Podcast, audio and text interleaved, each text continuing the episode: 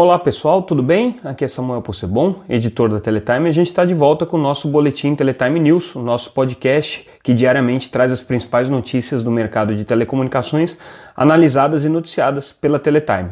Se vocês ainda não acompanham o nosso noticiário, entrem lá no site www.teletime.com.br e fiquem ligados naquilo de, que de mais importante acontece no mercado de telecomunicações.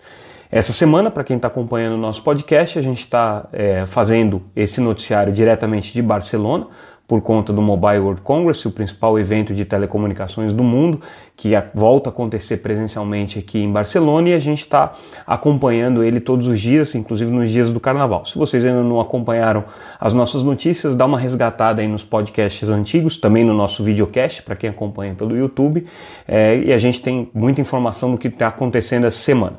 Antes da gente entrar no que aconteceu de mais importante no Mobile World Congress nessa quarta-feira de cinzas, a gente vai tratar de um assunto internacional importante que tem repercussões para o Brasil, que é o anúncio do plano industrial da Telecom Itália é, com relação ao plano da empresa para poder é, fazer frente à oferta que foi feita pelo fundo KKR, é, que pretende fechar o capital da Telecom Itália. Então, para que ela possa é, sobreviver a essa manobra societária aí que foi proposta pelo, pelo fundo KKR, os gestores da Telecom Itália estão apresentando para os acionistas então uma nova proposta querendo justificar que a empresa é viável do jeito como ela está é, estruturada hoje.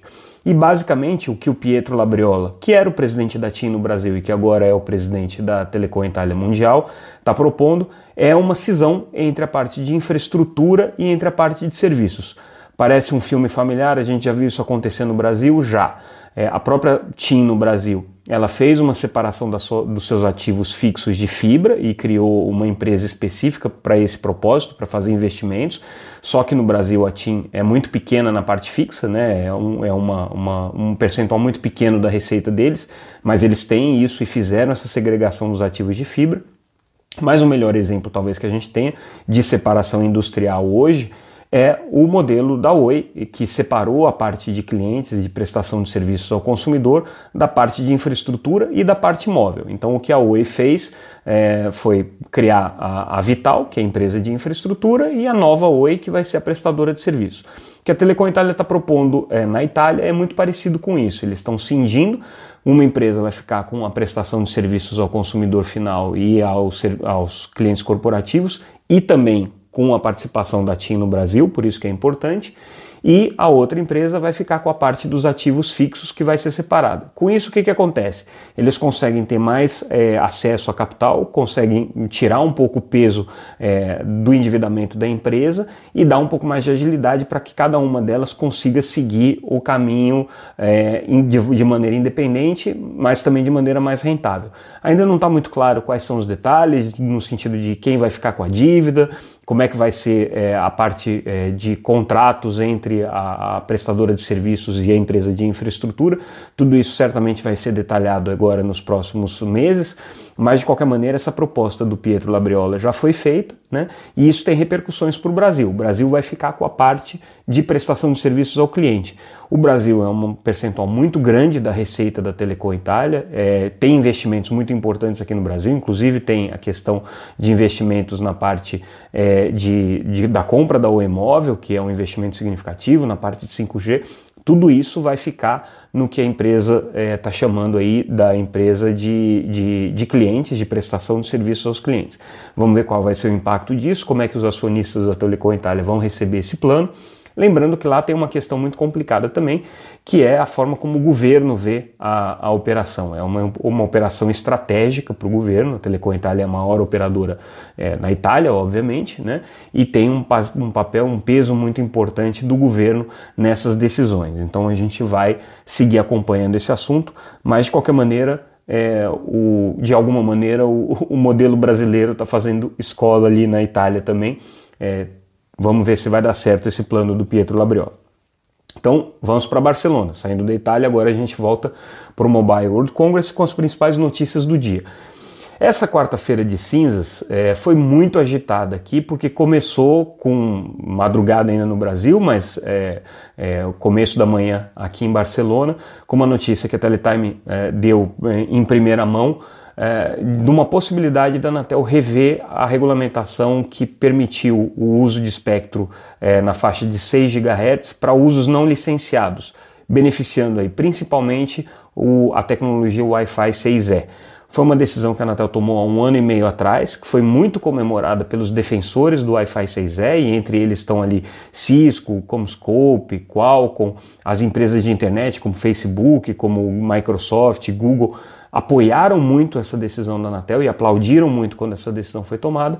Só que a Anatel é, tem, tem desde então sofrido muita pressão de alguns vendors da área de telecomunicações, especificamente da Huawei, tem sofrido muita pressão é, da própria GSMA, que é a, a associação que representa as empresas de telecomunicações, das operadoras de telecomunicações, e o que eles estão alegando é o seguinte: bom, o Wi-Fi 6 é, mal saiu do papel ainda, enquanto o 5G já está se tornando uma realidade. A Anatel deveria pelo menos deixar uma parte do espectro para uso não licenciado, mas a outra parte poder eventualmente ser licenciada para as tecnologias é, que a gente chama de IMT, o 5G seria a, a, a tecnologia da vez, né? É, e a Anatel teve muitas conversas aqui em Barcelona e balançou. Balançou, o que a gente apurou é que dos três conselheiros que vieram aqui para Barcelona, dois deles é, ficaram bastante propensos a, a, a rever essa decisão. A superintendência, a área técnica da Anatel também ficou muito sensibilizada com os argumentos. Eles realmente têm uma dificuldade de justificar tanta banda, que a gente está falando aí de 1 GHz, 1.2 GHz na faixa de 6 GHz, destinada só para uso não licenciado, que é bastante espectro. Né? É, não houve, desde que a decisão da Anatel foi tomada, um volume significativo de homologações de equipamentos, né? então é, esses equipamentos precisam ser homologados na, na, na Anatel para entrarem no mercado. Poucos equipamentos foram homologados e a Anatel está desconfortável com isso, para justificar a sua decisão. Né? Mas aí a gente foi conversar com vários, vários atores aí e um deles resolveu inclusive falar em on pra gente. É o Francisco Soares, que é o vice-presidente de assuntos institucionais da Qualco, falou o seguinte: primeiro que é muito raro a Anatel rever um regulamento com tão pouco tempo. Esse regulamento foi aprovado há um ano e meio atrás, então assim, com menos de dois anos, raramente a Anatel revê um regulamento porque cria uma insegurança jurídica e porque a revisão de regulamentos passa por vários processos. Tem ter uma, uma, agenda regulatória aprovada pelo Conselho, tem que ter previsibilidade disso, existem estudos técnicos de, de impacto regulatório que precisam ser apresentados e tudo mais. Depois que de fato ele até diz que é, poucos equipamentos foram homologados, mas a gente teve no meio do caminho uma pandemia e a maior escassez de semicondutores que o mundo já viu. Né? Então, hoje, para qualquer indústria que dependa de chips, depende de microprocessadores, existe uma escassez muito grande de equipamentos desse tipo. E isso tem sido um problema e é um problema, inclusive, para os fabricantes aí de terminais de dispositivos para Wi-Fi 6E. Né? É, e depois que, assim, mesmo no, em mercados mais maduros, como os Estados Unidos, que também aprovou a banda inteira de 6 GHz para essa tecnologia não licenciada, é, os equipamentos ainda estão começando a chegar nas lojas, é, existe um tempo normal para que isso aconteça, né? então é, a, a, entrega dos equipamentos vem depois das regulamentações e nem todos os países é, passaram por isso, inclusive a própria OIT ainda está discutindo alguns aspectos da padronização e tudo mais. Enfim, é, existe um desconforto na Anatel, é, dificilmente a Anatel vai tomar uma decisão de rever essa regulamentação agora. Se for mexer nisso, vai ser uma coisa para daqui provavelmente um ano, é, esperando que haja um volume significativo de homologações de equipamentos nesse período e que o Wi-Fi 6 mostre que está pelo menos na pista de decolagem. Se isso acontecer, dificilmente a Anatel vai voltar atrás. Se não acontecer, o plano da agência é deixa 500 MHz, que é metade da banda praticamente, já reservada para o não licenciado e os outros 700 MHz fica-se a se decidir em função de estudos que vão ser feitos. Né? Se houver necessidade, uma parte vai para o 5G. Se não houver necessidade, vai para o uso não licenciado. Então talvez esse seja o plano B da Anatel. Por enquanto a regulamentação fica, mas foi um assunto que mobilizou muito o Mobile World Congress, porque as operadoras e a própria GSMA, que é a organizadora do evento, é, tem pressionado muito a Anatel com relação a essa revisão. E basicamente os atores que defenderam é, o Wi-Fi 6E é, junto à Anatel na faixa de 6 GHz tiveram o resultado aprovado e é, né, não, não, deram um segundo passo, que era mostrar os casos de uso, fazer a homologação dos equipamentos, então criou aí um certo desconforto para a agência. A gente vai seguir acompanhando esse assunto aqui. É, uma outra notícia relacionada a 5G, que na verdade saiu num press release no Brasil, mas a TIM e a Huawei anunciaram uma parceria para criar uma rede de 5G voltada para cidades inteligentes na cidade de Curitiba. É um acordo de dois anos que já implica, obviamente, a Huawei ser fornecedora do 5G para a TIM e implica também é, que essa parceria vai durar durante pelo menos esse período, mas claro que é, a rede já vai estar implementada, então a Huawei vai ser a fornecedora, pelo menos ali na, naquela região. É, quais são os serviços para cidades inteligentes que eles vão desenvolver também não está claro, né? devem ser anunciados aí em breve, mas a ideia é que seja uma rede 5G não só para serviços é, para o usuário final, mas também voltados aí para IoT e para outras aplicações. Essa aí é a expectativa.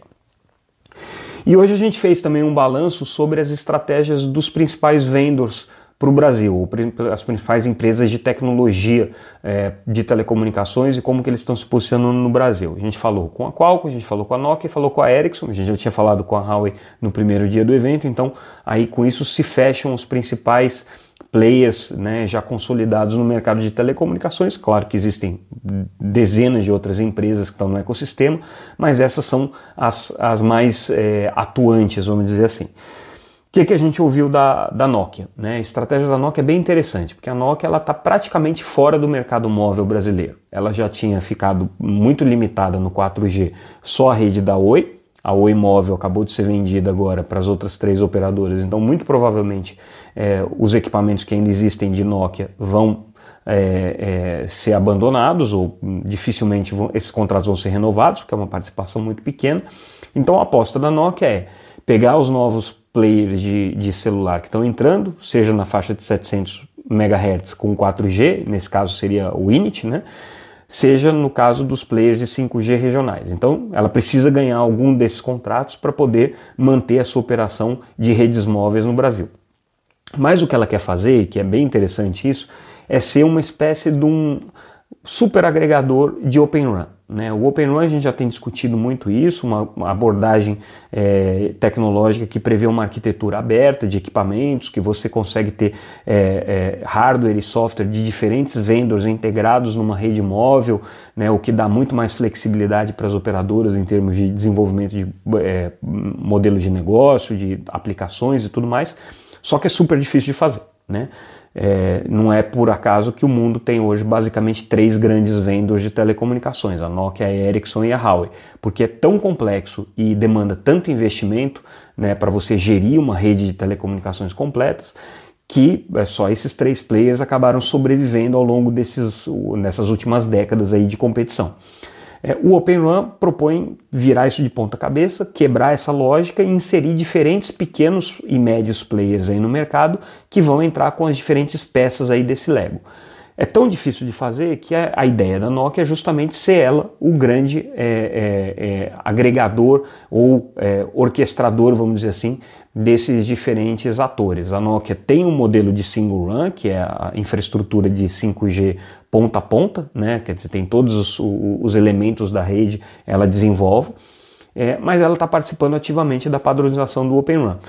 Com essa posição, ela quer conseguir fazer a ponte entre o velho mundo e o novo mundo, né? ser então a empresa com know-how de uma rede completa de telecomunicações e como que ela vai conseguir inserir essas diferentes pecinhas aí. Muitas operadoras estão apostando bastante no Open Run, não é um tema consensual, a gente vai falar um pouco mais sobre isso amanhã. É, a gente vai preparar uma matéria sobre o posicionamento dos diferentes vendors tradicionais aí com relação ao Open Run, mas é, a Nokia está com essa posição aí, principalmente no caso brasileiro. E uma outra tecnologia legal que vale a pena a gente destacar aqui que a Nokia apresentou é uma tecnologia de reaproveitamento de energia das herbes, só que ao contrário de, né, do, do, que muitas operadoras estão fazendo, de colocar energia solar, energia eólica e usar isso para baratear os custos de, de uso é, da energia na rede, eles querem aproveitar a energia que está armazenada nas baterias dos equipamentos. Todos eles têm no breaks, são baterias que ficam ligados ali nas antenas, nos, nas estações rádio base, né? e que ficam ociosas a maior parte do tempo enquanto a rede é, normal de energia estiver funcionando. As baterias só entram em operação quando cai a energia por alguma razão. Né? E isso acontece estatisticamente num, em períodos muito curtos né? É, e pouco representativos. Então, o que a Nokia está propondo, o modelo que ela está propondo, é uma inteligência que analise essas estatísticas e permita que nos períodos em que a energia vale mais, que são os períodos de pico, as operadoras reinjetem essa energia na, na rede pública, na rede pública de energia, transforme aquilo em créditos né, e tenham abatimentos nas contas. E daí, no período em que a energia fica mais barata, elas voltam a acumular, enchem as baterias de novo e ficam preparadas para uma eventualidade da rede cair ou para quando chegar um novo período de energia cara, volta a reinjetar. Eles fazem muito, as operadoras fazem muito isso com energia solar e com energia eólica. Nesse caso, seria aproveitar a própria energia das baterias. Interessante esse, esse modelo, por isso que a gente está destacando aqui. Falando um pouquinho da Ericsson, o que, que a Ericsson está propondo, qual que é o discurso, a historinha, né, ou como a gente tem falado, a narrativa da Ericsson para esse evento. É, rentabilização, essa é a palavra que a Ericsson está defendendo, ela entende que as operadoras de telecomunicações estão fazendo investimentos muito pesados em 5G ela acha que as operadoras precisam é, encontrar novos modelos de negócio e o que ela está propondo é uma, uma, uma, ser uma espécie de hub em que ela congrega é, experiências de diferentes operadores do mundo, em alguns casos até é, fomenta essas experiências né, com recursos, com, com conhecimento, com know-how, com gente, inclusive, com dinheiro. É, para que esses modelos se desenvolvam e possam ser compartilhados entre todas as operadoras. Eles acreditam que para os serviços residenciais, o FWA, que é a tecnologia de transmissão é, de, de, banda larga fixa, mas usando a rede de 5G, é, seria um grande monetizador aí dos investimentos feitos, seria uma forma das operadoras terem mais recursos. Eles acreditam também é, que as operadoras vão ter que vender o 5G, não basta simplesmente dizer que uh, o, o 5G é um valor adicionado a quem já tem banda larga móvel. Quem quiser ter 5G vai ter que pagar um pouco mais. Eles defendem que as operadoras tenham esse tipo de abordagem, que é para não entregar o 5G de graça. E a coisa mais importante que eles defendem é um modelo é, de gestão da rede, da infraestrutura, que seja um modelo plenamente orquestrado, né, que significa que você consiga é, equalizar os diferentes pontos ali da, da, da rede, da infraestrutura de telecomunicações para atender serviços com demandas específicas, que é o que as operadoras chamam de slicing de rede, é você vender serviços com qualidades diferenciadas para cada um dos clientes, o que se aplica muito para redes privativas ou para redes dedicadas a determinadas empresas, mas também vale para consumidor final. Por exemplo, um, um, usuário de celular que seja um, um, usuário intensivo de jogos, de games. Ele precisa ter determinados parâmetros na sua rede, e aí o que a Ericsson propõe é um software, um sistema de orquestração que permita não só que a operadora tenha um controle total de tudo isso possa oferecer o slice, mas que os próprios clientes na ponta possam definir quais os parâmetros que eles querem. E isso automaticamente vai ser é, disseminado pela rede, a rede vai se organizar para oferecer aquela qualidade de serviço que foi demandada e, óbvio, aquilo vai ser cobrado. Então, orquestração e rentabilização são as duas palavras de ordem aí na narrativa, na história que a Ericsson está querendo contar aqui no Mobile World Congress. É, a Qualcomm. A Qualcomm é a empresa que hoje tem mais a ganhar com o modelo da disseminação é, dos, do, do, da banda larga móvel para diferentes dispositivos, com a internet das coisas, ela vende chip para isso, então para ela é muito importante que a banda larga móvel esteja plenamente disseminada. E aí eu destaco um ponto do que a gente viu lá no stand deles que chama muito atenção e que eles estão levando é, com intensidade para o Brasil o projeto de, do, do, do, do ACPC, ou Always Connected PC, né? o computador pessoal sempre conectado.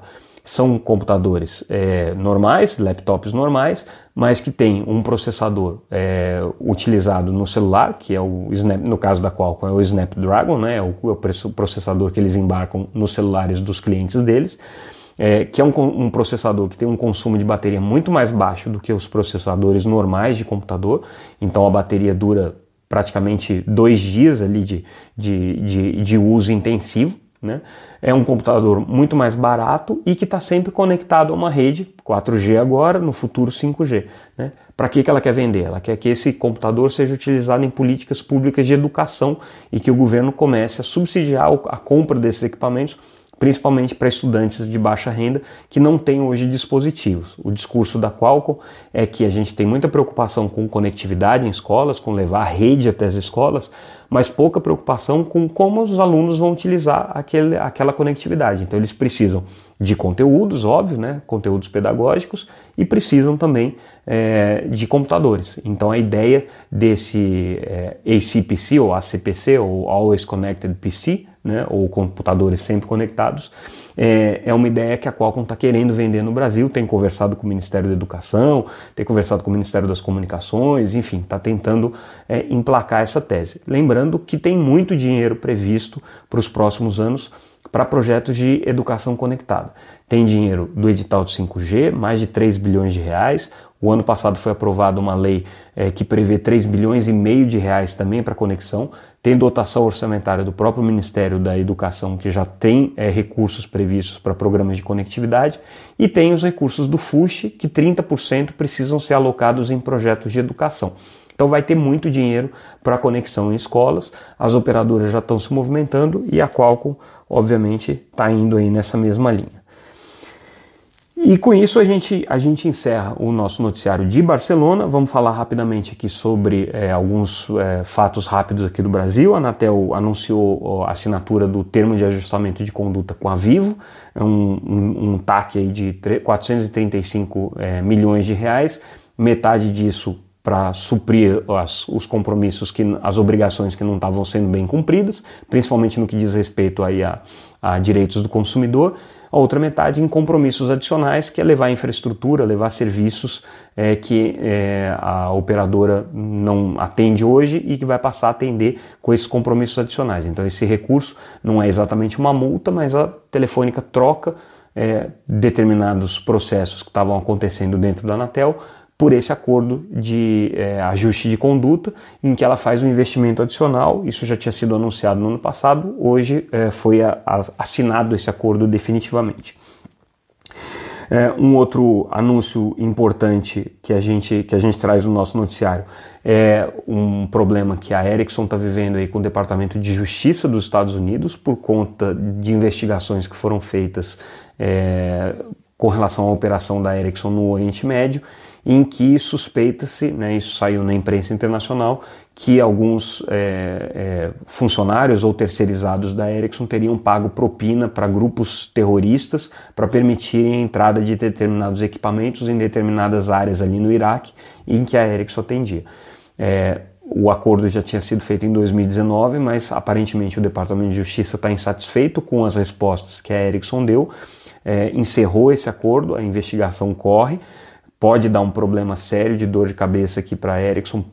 Muito provavelmente isso aqui vai levar ao indiciamento de alguns executivos internacionais e a, um, alguma multa, em geral é uma multa pesada que o Departamento de Justiça aplica. E é claro que existe um dano aí para a imagem da Ericsson, né? Porque você ter uma, um carimbo ali do Departamento de Justiça de que alguém dentro da sua empresa pagou propina para grupos terroristas não é uma coisa muito legal. A Ericsson está tratando isso com muito cuidado, com muita, né, muita delicadeza, está dizendo que tem investigações internas, está colaborando com o que é possível, não sei o quê. Enfim, acontece em todas as grandes famílias. A gente já viu isso acontecer com a Siemens, a gente já viu isso acontecer com a Alcatel, a gente já viu isso acontecer com a Cisco. Né? Nesses meus vinte e tantos anos aí de carreira, várias empresas renomadas um dia passaram por problemas de algum funcionário que corrompeu algum servidor público. Isso dá dor de cabeça mesmo. Então, é, vai ficar lição aí, obviamente, para a Ericsson. Vamos ver qual vai ser o encerramento dessa história. E falando rapidamente aqui é, da agenda do Congresso, uh, um projeto importante aqui apresentado pelo deputado é, Marcelo Ramos, ele é vice-presidente da Câmara, e o projeto dele é um projeto que vai muito em linha com, com o PL das fake news, que é de você criar limitação para redes sociais que tenham é, mais de 5 milhões de assinantes, necessariamente precisariam ter representação no Brasil para poderem ser notificadas e responderem às autoridades. Óbvio que o problema é o Telegram, A gente tem acompanhado aí toda essa dificuldade que é, os diferentes órgãos aí, seja Justiça, seja Ministério Público, têm de acessar é, o Telegram, que fica baseado na Rússia, agora deve estar mais complicado ainda de falar com eles por conta da guerra. É, mas, de qualquer maneira, é, o deputado Marcelo Ramos está propondo que se crie um filtro. Mais de 5 milhões de assinantes, você tem que ter um representante no Brasil. Do contrário, as operadoras de telecomunicações e ele diz aqui os órgãos gestores da internet, mas não tem um órgão gestor da internet, esse é um dos problemas, né? É, você tem o comitê gestor que não faz exatamente uma gestão, né? E você não tem nenhum órgão regulador. Então, mas de qualquer maneira o que ele quer é que as teles e os órgãos gestores determinem o, o, a interrupção das atividades dessas redes sociais que estão descumprindo essa regra aí. Medida polêmica, Está também no projeto da fake news, então existe uma sobreposição, mas é, a síntese da história é o Congresso cada vez mais preocupado com esse problema de você ter coisas entrando no Brasil pela internet sem nenhum tipo de regulação, sem nenhum tipo de obediência e controle. É, e a gente, falando em projeto das fake news, uh, um, saiu aí um, um, uma carta conjunta né, assinada pelas grandes empresas de tecnologia, ou as chamadas Big Techs, Facebook, Google, Twitter, Mercado Pago, enfim, assinaram uma carta criticando o PL das fake news, que tem como relator o deputado Orlando Silva, está sendo é, discutido aí para votação na Câmara nas próximas semanas, e eles são contra os termos que estão estabelecidos ali no PL das fake news, principalmente é, esse tipo de é, satisfação que as plataformas precisam dar com relação às atividades que são realizadas ali por terceiros. Então tem um, um desconforto aí. É, e última notícia do dia, que eu acho que vale a pena a gente só destacar, efeitos aí da, da guerra é, entre Rússia e Ucrânia, na verdade da invasão da Rússia à Ucrânia, né, porque a Ucrânia está praticamente só se defendendo nessa guerra, mas é, o que, que aconteceu?